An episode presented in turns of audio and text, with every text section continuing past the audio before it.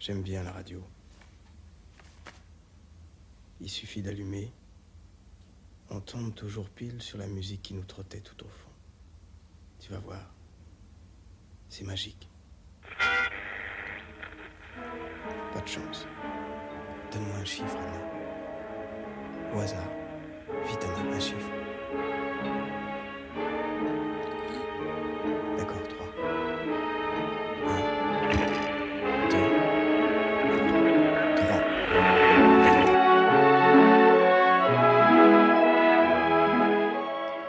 Bonsoir à toutes et à tous sur Radio Campus Paris. Vous écoutez Avant que la mélodie ne s'empare de tout, votre émission mensuelle qui tente en une heure de cartographier la musique de films français. Je suis Coco et je serai votre humble guide pour ce plongeon dans les mélodies, avec toujours cette même question composée comment s'écrit et se conscientise la musique de film? Comment apprennent-elles un plan de cinéma? Comment s'incarne-t-elle aujourd'hui et quel serait le style musical d'un compositeur? Nous répondrons à ces questions à travers un cheminement musical allant des évidences aux morceaux les plus pointus des compositeurs et compositrices mis en avant, pour proposer finalement une certaine histoire parallèle du cinéma, une histoire plus auditive.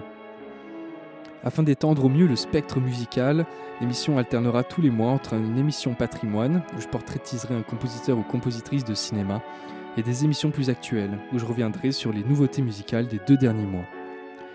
En somme, je vous invite à découvrir avec moi ce qui fut ma première porte d'entrée de ma cinéphilie, la musique de film.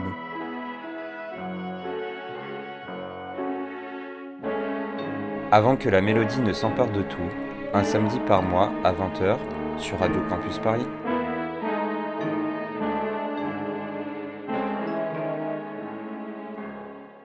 Après notre précédente émission sur l'été de cinéma, je propose ici de replonger dans notre rentrée cinéphile, qui fut ma foi très mélodieuse pour des films que vous allez entendre, pas toujours réussis, mais ô combien plaisants à écouter.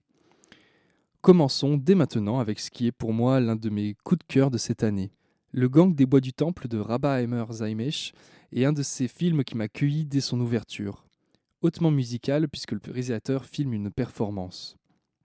Le personnage principal va à l'enterrement de sa mère, et la cérémonie se déroule aux côtés de la chanteuse Anne Christ, chanteuse brestoise qui interprète La beauté du jour, chanson qui va infuser et faire des rimes avec le film.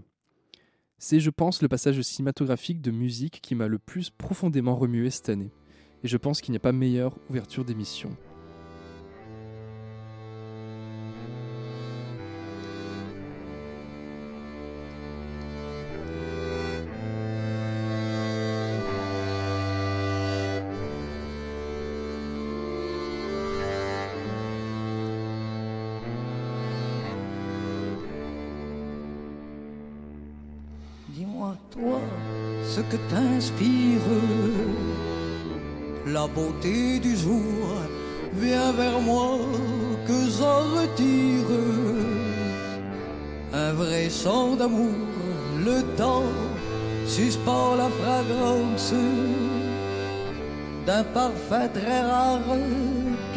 Quelque archange en vacances soupire quelque part.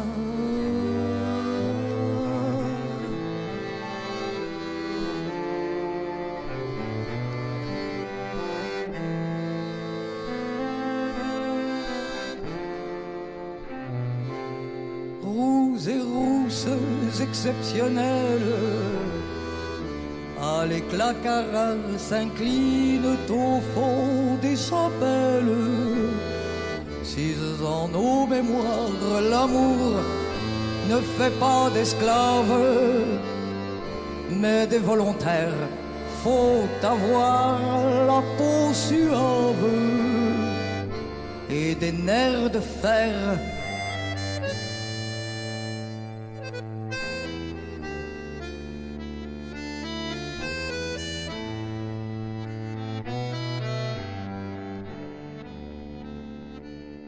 Qu'un mur interne se ronge et l'on aperçoit l'un de ces regards qui songent.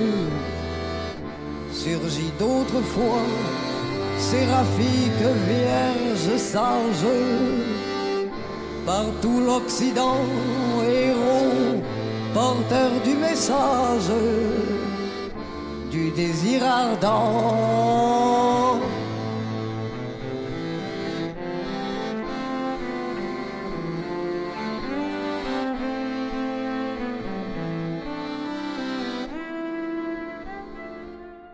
Que le désir me surpasse, me tienne en alarme, nul n'oubliant nos cuirasses non plus que nos armes, être magnanime et tendre, être qui suggère l'amour, qui ne saurait prendre son trésor de guerre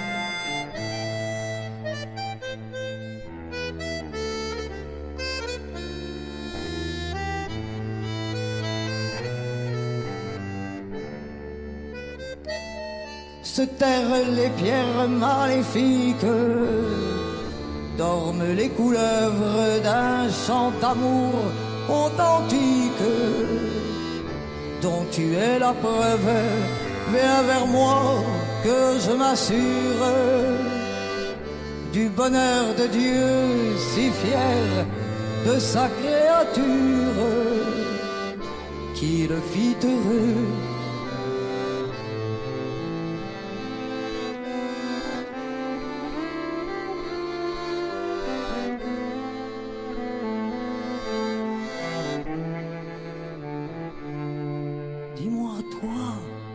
que t'inspire la beauté du jour.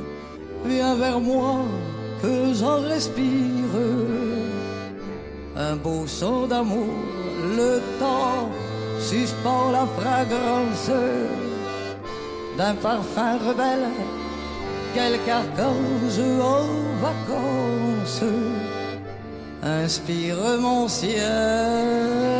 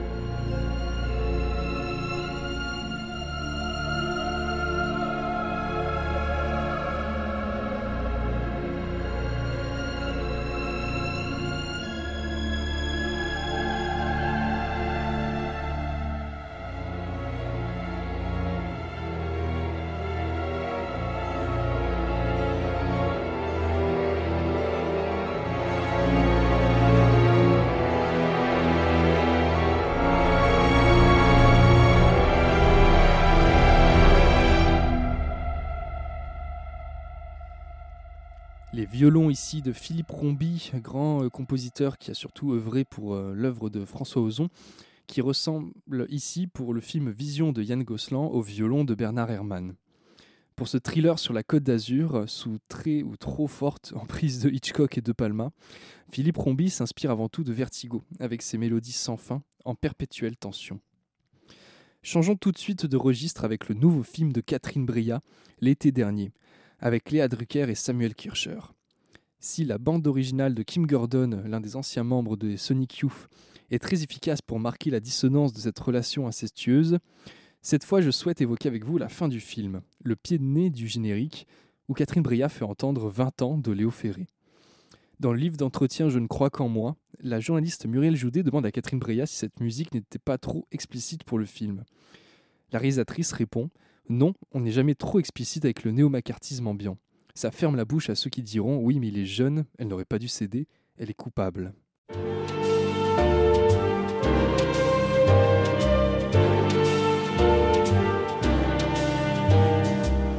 Tout bagage. On a 20 ans, on a l'expérience des parents. On se fout du tiers comme du quart. On prend le bonheur toujours en retard.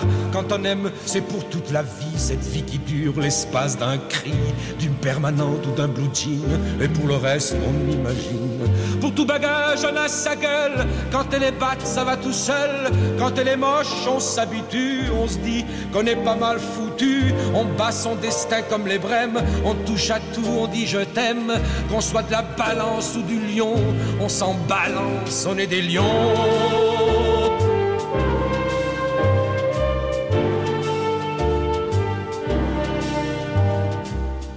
Bagage, on a 20 ans, on a des réserves de printemps qu'on jetterait comme des miettes de pain à des oiseaux sur le chemin. Quand on aime, c'est jusqu'à la mort.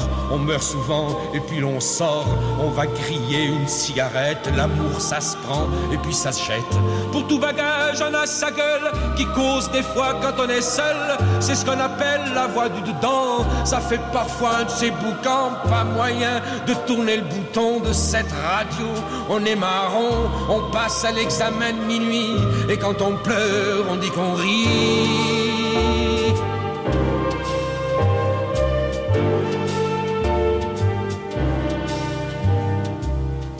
Tout bagage, on a 20 ans, on a une rose au bout des dents qui vit l'espace d'un soupir et qui vous pique avant de mourir. Quand on aime, c'est pour tout ou rien, c'est jamais tout, c'est jamais rien, ce rien qui fait sonner la vie comme un réveil au coin du lit. Pour tout bagage, on a sa gueule devant la glace quand on est seul, qu'on ait été chouette ou tordu, avec les ans tout est foutu. Alors on maquille le problème, on se dit qu'il n'y a pas d'âge pour qui s'aime, et en cherchant son cœur d'enfant, on dit qu'on a toujours 20 ans.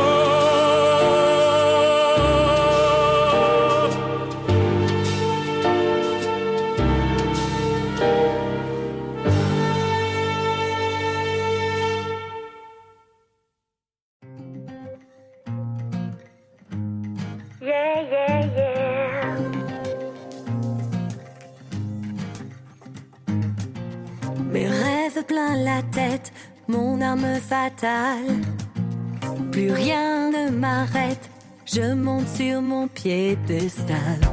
Tous les sentiments en moi enfouis. Quand ils sortiront, attention aux débris. Je ne suis pas celle que tu crois. Non, non, je suis beaucoup plus que ça.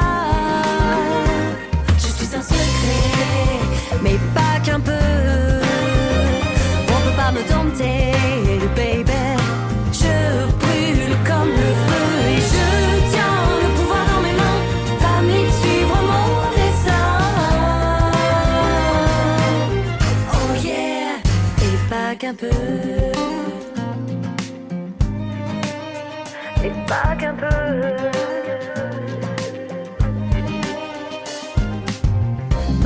toutes les barrières, malgré tous les tourments. Je n'en ai plus rien à faire, je fonce droit devant. Oh, je te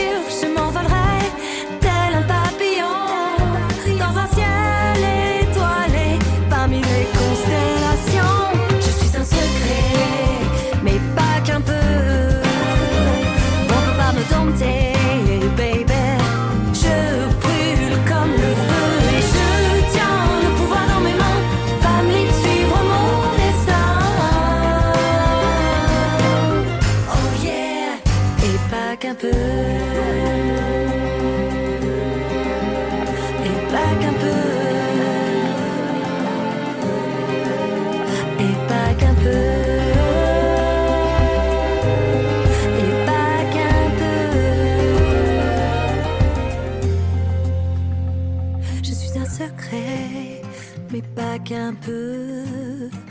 On peut pas me tenter, baby. Je suis un secret, mais pas qu'un peu. On peut pas me tenter,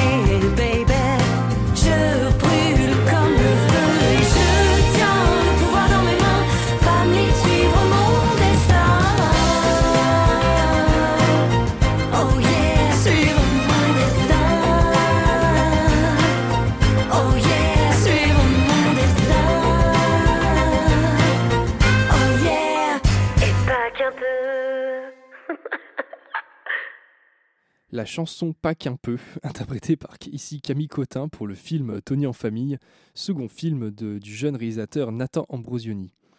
Pour ce film familial avec cette mère célibataire de 5 enfants, ancienne star de la chanson, le titre se teinte, comme vous avez pu le remarquer, de tropes musicaux de chansons françaises des années 2000. Une sorte de proto-Jennifer ou de Nolwenn Leroy. Notre rentrée cinématographique fut aussi marquée par le retour de Thomas Lilti, avec Un métier sérieux, film choral sur des professeurs de collège. Comme pour ses précédents films, Lilti est assez adepte de films playlist. On se souvient de This World Today is a Mess de Donna Hightower pour première année. Et ici, Lilti convoque pour un métier sérieux rien d'autre que Francis Lemarque et son Temps du Muguet, Sam Cooke, Chuck Berry ou encore les Gypsy Kings. Et c'est surtout la chanson Canopée de Polo et Pan qui semble s'accorder au mieux pour le film. Une séquence de montage sur la réussite de différentes méthodes d'enseignement. Une sorte d'utopie rêvée de pédagogie.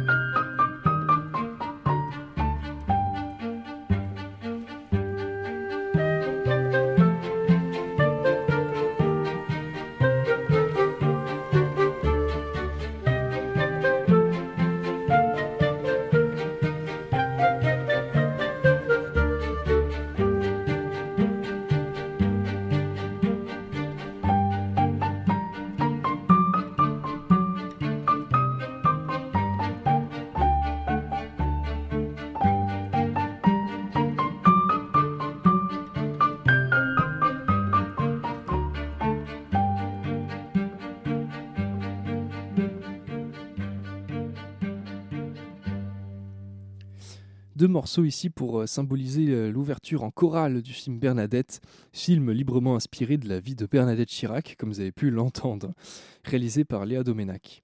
C'est la compositrice Anne-Sophie Vernayen qui s'attelle ici à la composition de la musique du film, avec ses instruments de prédilection, un petit orchestre de cordes et un piano. Plongeons maintenant dans des terres beaucoup plus fantastiques avec la bande originale du film Acide de Juste Philippot. Pour ce film catastrophe français sur des puits acides qui s'abattent dans le monde, c'est un de mes compositeurs préférés, euh, un de mes compositeurs chouchou finalement, Rob, qui délivre une partition assez anxiogène et glaçante. Là où beaucoup de ces partitions pour films de genre étaient portées sur l'électronique, je vous renvoie à mon épisode euh, de la saison 1 sur les compositeurs contemporains, Acide déroge un peu à cette règle avec ici une musique beaucoup plus orchestrale, qui va chercher à tordre les sons et les mélodies, de pousser les instruments dans leurs limites. On retrouve ici finalement une certaine influence euh, qu'avait Rob pour De Roubaix, son instinct mélangé finalement organique et électro.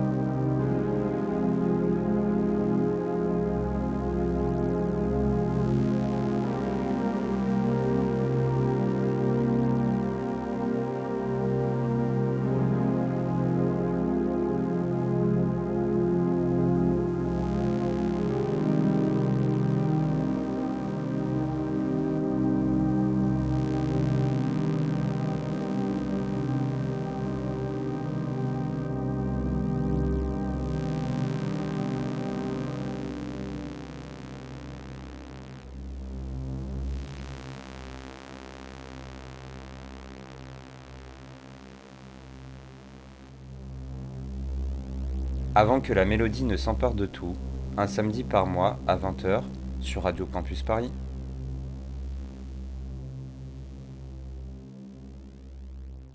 Et vous venez d'entendre une plongée cette fois en terre belge pour le nouveau film de Claude Schmitz, L'autre Lorenz.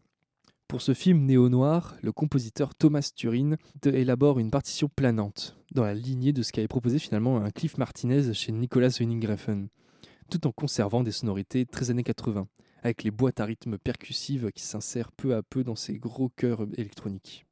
Il est temps de s'attaquer à ma bande originale préférée de cette rentrée, celle d'un film aussi fantastique français révélé à Cannes à la sélection à certains regards. Pour le règne animal de Thomas Caillé, c'est le grand Andrea Laszlo de Simone qui s'occupe de mettre en musique les mutations et transformations de Paul Kircher. La musique est ici d'une grande richesse, faite au départ de respiration, de batterie et de guitare, avant de s'envoler avec l'orchestre et le reste du film, comme Andrea sait si bien le faire déjà dans ses propres compositions.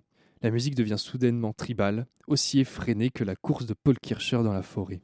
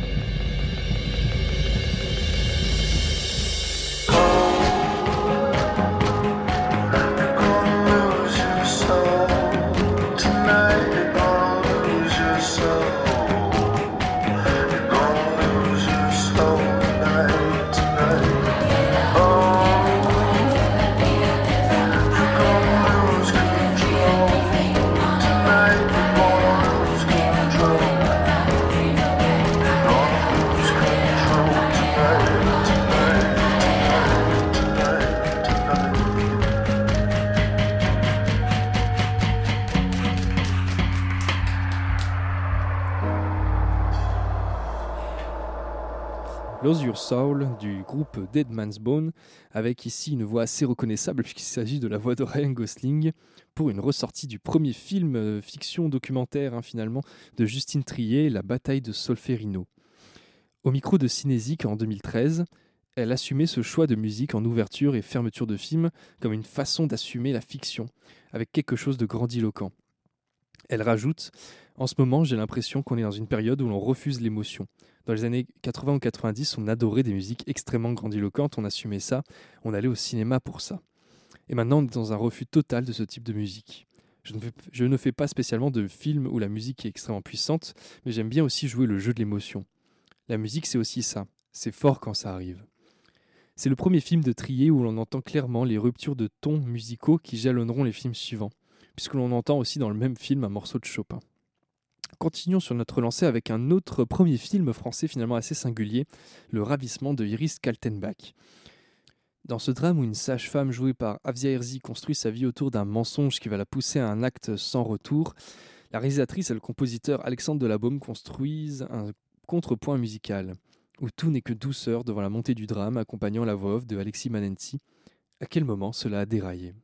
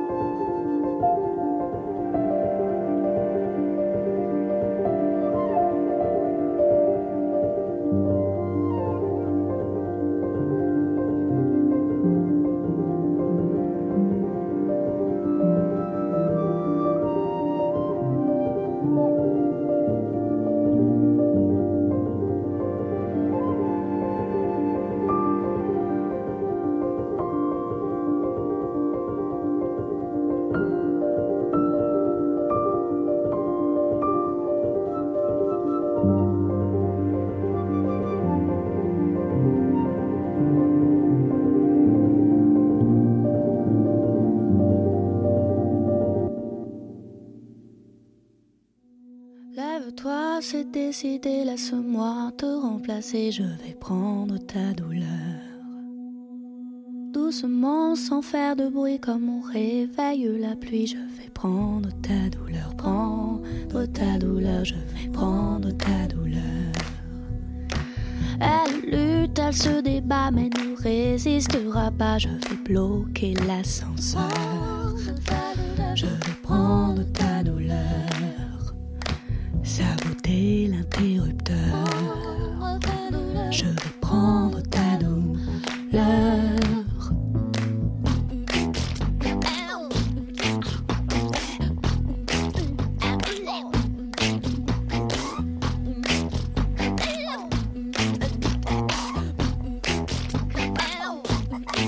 Mais ce qui s'est incrusté cet orage avant l'été, cette chipie de petite sœur. Et son sifflet, je vais lui donner la fessée. Je vais prendre ta douleur, la virer de la récré.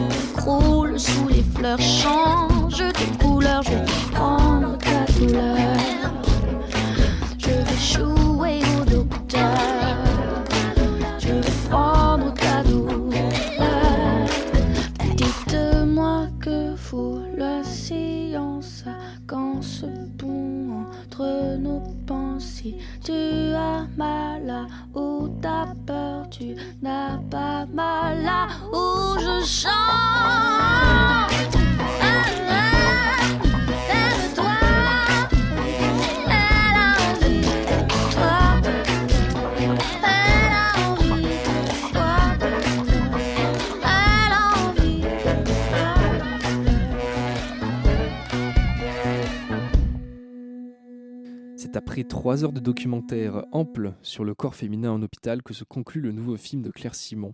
Sur cette chanson maintenant devenue un peu culte de Camille, Ta douleur. Si dans le film la musique se fait très minimaliste, avec les percussions cristallines et une simple guitare de Elias Bouguedir, ce générique euh, pour accompagner le voyage de Claire Simon dans l'hôpital devient une véritable libération, à la fois pour le film et à la fois pour le spectateur. Faisons maintenant un dernier tour de piste avec une œuvre euh, encore une fois assez singulière dans le paysage cinématographique français, avec un film d'animation. Linda veut du poulet, réalisé par Chiara Malta et Sébastien Lodenbach, est un film sur la mémoire, sur les souvenirs qu'une petite fille a de son père et de l'aventure qu'elle et sa mère doivent accomplir pour revenir à ce souvenir, en passant par l'élaboration d'un poulet au poivron.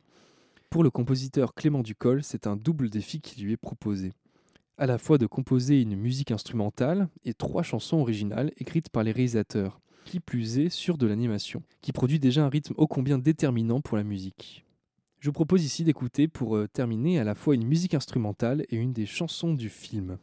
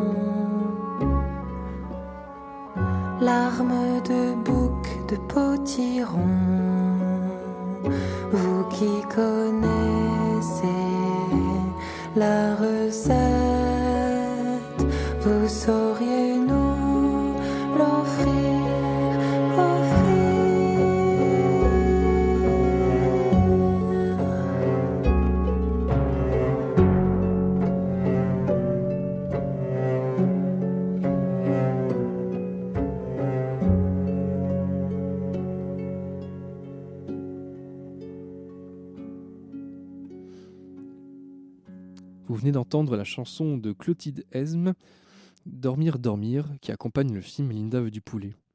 Le compositeur Clément Ducol disait J'aime travailler avec des voix brutes, parce que des fois, quand on est super à l'aise avec le chant, on peut avoir des petites manies. Et donc, on passe un temps dingue à essayer d'enlever ces tics pour vraiment être dans le jeu et l'émotion. Alors là, avec Laetitia ou même Pietro Sermonti ou les enfants, j'ai adoré travailler avec ces voix naturelles, vierges de toute technique ou de toute appartenance à la musique lyrique ou de la musique pop. Il rajoute Je pense que, en ce qui concerne la collaboration avec les réalisateurs et l'interaction avec l'histoire et les émotions du film, c'est assez similaire. Par contre, ce qui diffère, c'est l'aspect artisanal lié au fait que c'est un film dessiné. Je trouve qu'il y a une réelle différence, surtout en considérant les divers styles de dessin animé, comme la stop motion, la 3D ou l'animation traditionnelle. La musique ne sera composée que de la même façon. Je dirais que c'est plus au niveau de la texture sonore que ça change. Moi, je suis très sensible aux images et à la manière dont elles sont créées. Du coup, ça m'inspire à façonner la musique en fonction de ces images, en cherchant comment traduire visuellement la matière en musique. Voilà, c'était tout cela, cette rentrée de cinéma français. Il en restait encore beaucoup d'autres à citer. Le Vraudalac, par exemple, d'Adrien Beau, le livre des solutions de Michel Gondry, Super Bourré, ou encore Le Consentement.